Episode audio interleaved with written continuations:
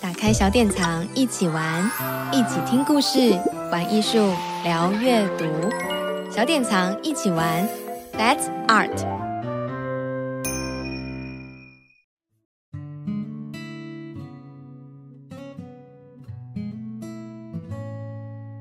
Hello，各位听众朋友，大家好，欢迎收听小典藏一起玩，让我们一起聊聊天。那我们一起聊天的单元呢，除了有小典藏专栏作家的现身说法。我们今年也开始邀请小典藏的绘本作家跟大家 Podcast 空中聊书哦。那我是今天的主持人鸡蛋糕。那今天邀请的绘本作家是王淑慧。那我们先请淑慧来跟听众朋友打声招呼吧。大家好，我是淑慧。淑慧呢，她呃本身是插画家，也是绘本作家。然后现在呢，在基隆开了一间小画廊，叫做在河边展艺空间。那小编自己呢，是在 N 年前的，呃，有一个百元的 Zin 的展览，认识到淑慧的作品。Zin 它是一种手制书，也算是一种迷你版的绘本吧。然后，所以想要先请淑慧来跟我们聊一下，就是呃，之前在小典藏出版的绘本，我想告诉你，它这个故事其实也是先从 Zin 开始。呃，创作出来，然后之后才在出版社呃出版成一个绘本。那像这本书的故事，不知道你是之前是怎么做出来的呢？嗯，大概就是因为我有一个儿子，然后大概就是陪伴小孩从小到大一步一步走来才有的心境。或许要孩子再大一点的人，才能会有更好的、更大的共感。曾经有一位读者呢，当着我的面读了，我想告诉你，忍不住哭了出来。我想这本书一定触动了他的心里的某一个层。然后，当你的小孩渐渐成长，我们也慢慢老去，这中间要学的东西太多了。什么时候要当最可以信赖的依靠？什么时候该放手？不要变成控制狂。什么时候该踢他一脚？什么时候又该拉住他？对于我们都是一种学习。我可能是一个比较没有自信的妈妈吧，我想，嗯，我自己都没有办法确定是不是对的，所以我没有办法很明确的告诉我的小孩去指导他或者为他铺路，所以我能做的大概就是只有陪伴。还好我的孩子也是讨厌被指挥的个性，不喜欢别人对他指手画脚。未来是一个大问号，谁也无法预知未来会遇到什么样的世界。只希望他能够遇到的问题会面对他，解决解决他，有平稳的心情是最好的。前一阵子啊，我儿子特别买了网上很火的荞麦面，然后它是有厚片叉烧的蘸酱的面。然后因为五六日是在河边展艺空间的开放日，回家呢发现儿子他大汗淋漓的在厨房里为我们准备晚餐，觉得很感动。孩子喜欢吃的东西，他会想到要给父母尝一尝，分享，我觉得就很够了。嗯嗯，当初第一次做是因为在那个中央大学的有一个八人的进展，那时候就有人提议我做成绘本，最终会做成绘本是因为那个嗯、也是绘本作家淑芬郑淑芬邀请我参加他们的图画书俱乐部一年一度的书店里的手制绘本展。然后我是第一次把它做成了大的绘本，然后以绘本的形式在那边展出。当时有出版社询问过，但是那时候并没有出版。然后二零二零年，小典藏因为在 FB 上看到我在那个 FB 上面 PO 出来，然后联络我，然后最后我们才出版成书。这一本离我前一本那个晴子的黄色爸爸。嗯，将近十年，对。然后 zin 呢，和和那个绘本，我觉得，嗯，当初是因为做了小的 zin 之后，然后把它转成绘本，然后中间会有一些些不一样。嗯，那呃，创作 zin 或是以创作绘本来说，对淑慧来说有什么样比较不同的地方吗？嗯，绘本它就是经过出版社的流程，它会经过他们的一一个 SOP，嗯，其中呢一定会有很多的考量和评估，要考虑到很多外在的条件，因此呢，一定有一些被动的修改或调整，我想这是必要的，编辑和创作者必须要整合出最适合出版的东西。那 Z 呢是独立出版，所以既然是独立，就是很自由，你可以天马行空的做自己想做的形式，从开本到内容走向，全部都随心随心所欲，然后不用太多的考量。曾经有位朋友啊，帮 Z 下了一个我觉得不错的说法。但是他当初讲的时候，我有点生气，因为我觉得那种感觉有点看不起的感觉。但是后来我再仔细想想，我觉得他说的真的没错。他说：“Zin 不就是个自嗨的作品吗？”我想想，嗯，对，深深的认同朋友的说法。自嗨之后呢，再献给大家看。然后，Zin 是一种没有拘束、无拘无束的表现。Zin 对我来说是一种放松的创作。因为放松了，常常会有想象不到的惊喜出现，不需要有太多的考虑，也不用考虑费用。有钱就做有钱的设计，没有钱的时候就做你自己简单的设计就可以了，然后就减低花钱设计的费用。我们十年前曾经参加过一场百元 Z，。那时候的展览，刚刚主持人有听有说到这个展览，当时我们设定的展场，每一本 Z 都是卖一百元，在一百元的压力下，成本要如何控制？然后每个人都不一样，因为卖一百元，可想而知，黑白的作品呈现会比较多，也有一页书的卡片的设计方式。然后另外 z i n 呢，也可以做得很艺术、很高级、很华丽，完全是看你怎么去表现它。那像呃，刚刚淑慧有讲到，就是呃，就是从 z 之后开始，呃，就是变成绘本的。我想告诉你的，上一本绘本出版叫做《晴子的黄色爸爸》，然后这本其实是呃。信谊文学奖的得奖作品，然后也是用了比较特别的视角来诠释守护女儿的父亲。那不知道淑慧是不是对亲情这个主题比较特别的关注呢？所以也想请淑慧来聊聊这本呃绘本作品的一些创作想法，跟为什么会想要用呃无形的方式来呈现呢？诶，我比较没有特别设定什么主题，应该说刚好被出版社看中，可以出版，刚好都是以亲情为主。的东西，对，晴子的黄色爸爸，因为刚好是亲戚的小孩遇到了这个问题，当时幼小的孩子抱在我的胸前，默默的流泪。四岁的孩子，你我们以为他什么都不懂，但我知道他什么都明了。我就跟他说，就想爸爸出去旅行了吧？他在天上都看得见，他会一直在你的心里。胸前的小孩子，他点点头。之后我就不曾听他提过提起过爸爸。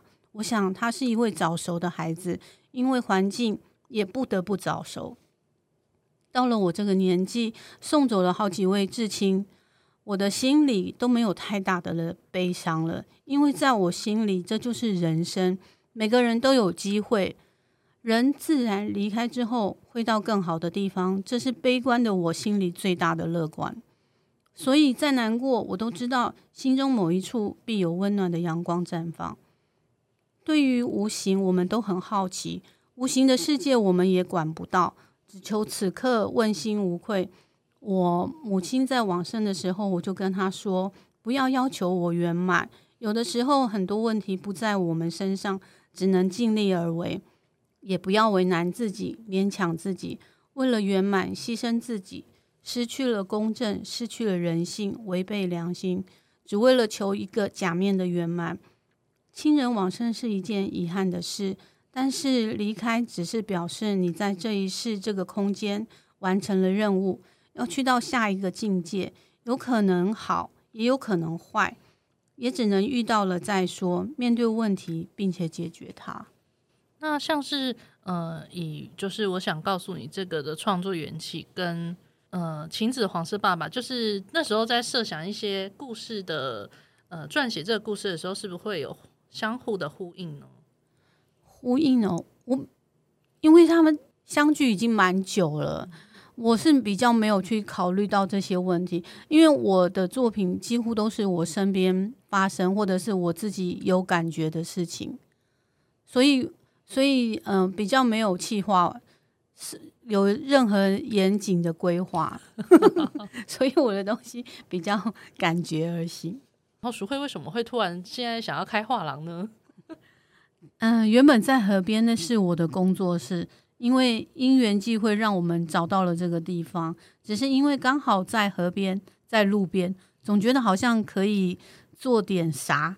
只是因为我和先生都是画画的人，所以我们就想有个可以展览的地方，然后也邀请各个好朋友，可以有一个好的展览空间。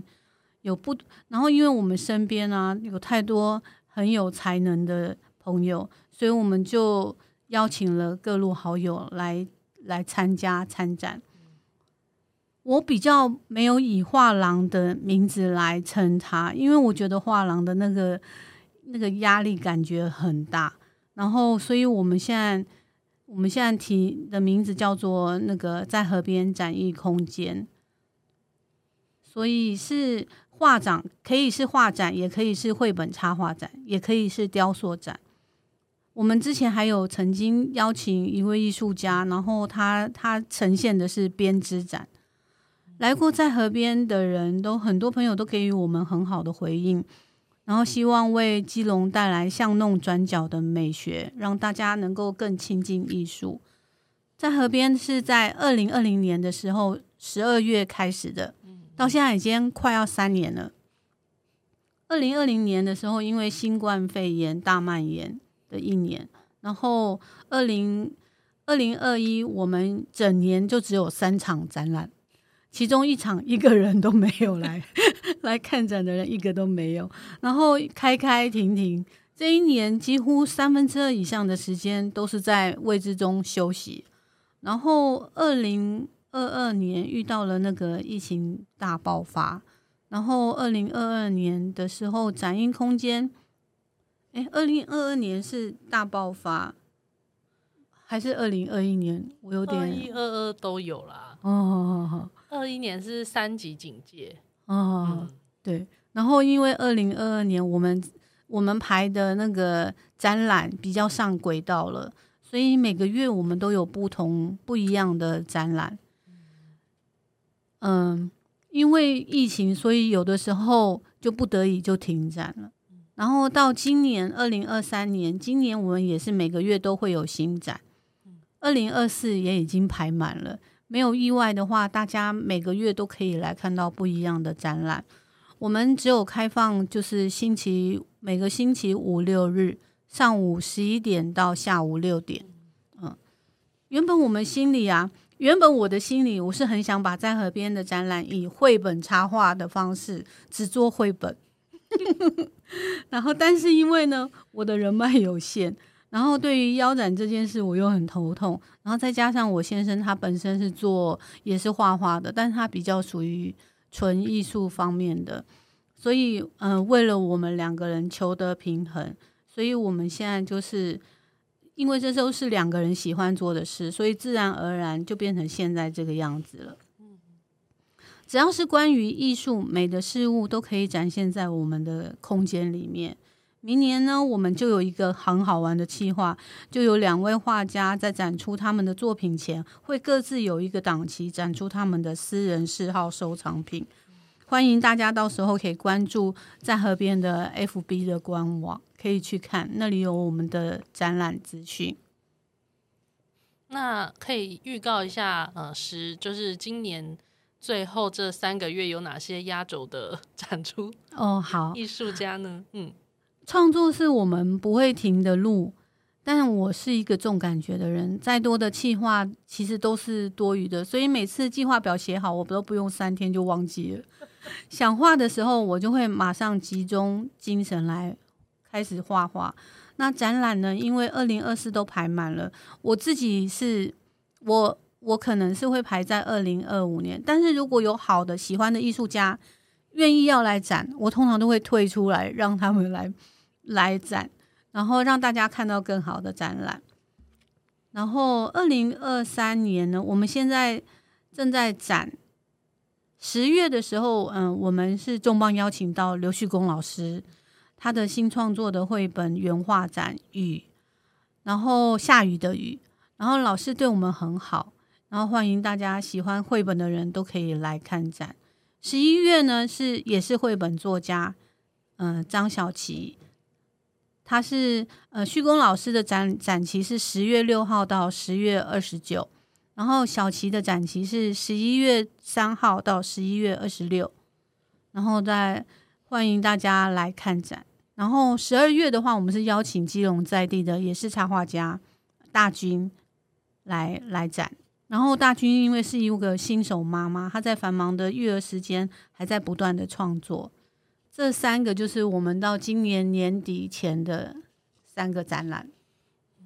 因为呃，小编之前有去过在河边大概两次两三次，然后嗯，它、很像。那种在日本啊，就是真的很像在日本巷弄呃街边看到一个小店，然后就是虽然旁边的建筑物的门面不是很大，就是但是在河边的那个就是非常清爽干净的那个店头，然后就会其实是一个很完整，然后也算是空间小小，可是我觉得去看展也蛮放松身心的。对呀、啊，对呀、啊，因为我们的位置刚好是在槟榔摊跟牙医的中间，所以每个人来看都觉得很有趣。然后，嗯、邻居呢，就是来每每个月来看展，然后都跟我们很诚恳的跟我们讲说，希望我们能够撑下去，因为他说这里是他们放松心灵的地方。对，因为其实那边从台北过去的话，在市府转运站搭公车，其实就可以几乎直达。对，就直接到二零八八，直接到基隆女中那边，因为我们在基隆女中旁边而已。嗯，对。像呃，小编之前呢在跑，就是我想告诉你的新书活动的时候，就是跟跟听众朋友分享，就是那时候有听一些读者啊，就是在看这本书的时候，他就是通常我们可能会直接看呃这个故事比较联想到的就是妈妈跟孩子，那这当然也是创作者本身的创作的创作的一个原意，但是。就会发现，其实读者通常会投射自身的生命经验到书里面，他可能里面的关系就会变成情侣啊，或是宠物跟主人等等不同的一个感情的关系。所以我觉得，像这本呃，就是淑慧创作这本绘本的解读方式，其实每个人都可以阅读出自己的故事。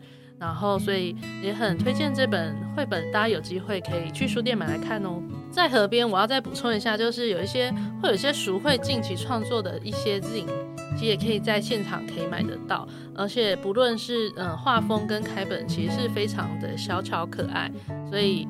呃，今年十到十二月的每一档展览，我觉得都非常的期待，所以也可以花一个小周末的时间，然后一个下午可以去看展，都是来一趟基隆小旅行，很棒的推荐景点之一。然后今天呢，就是很谢谢淑慧来跟我们一起聊聊天，然后也很期待淑慧之后的一些创作的作品。然后谢谢大家的收听，那我们下次再见喽！好，谢谢大家，拜拜。